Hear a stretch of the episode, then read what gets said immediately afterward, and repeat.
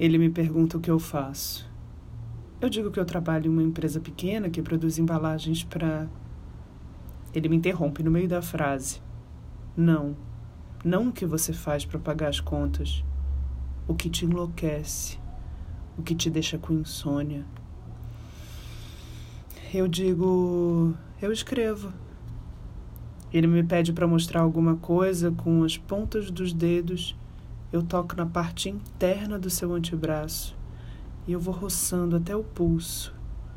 Os pelos se arrepiam. Eu vejo ele fechar a boca, os músculos se comprimem.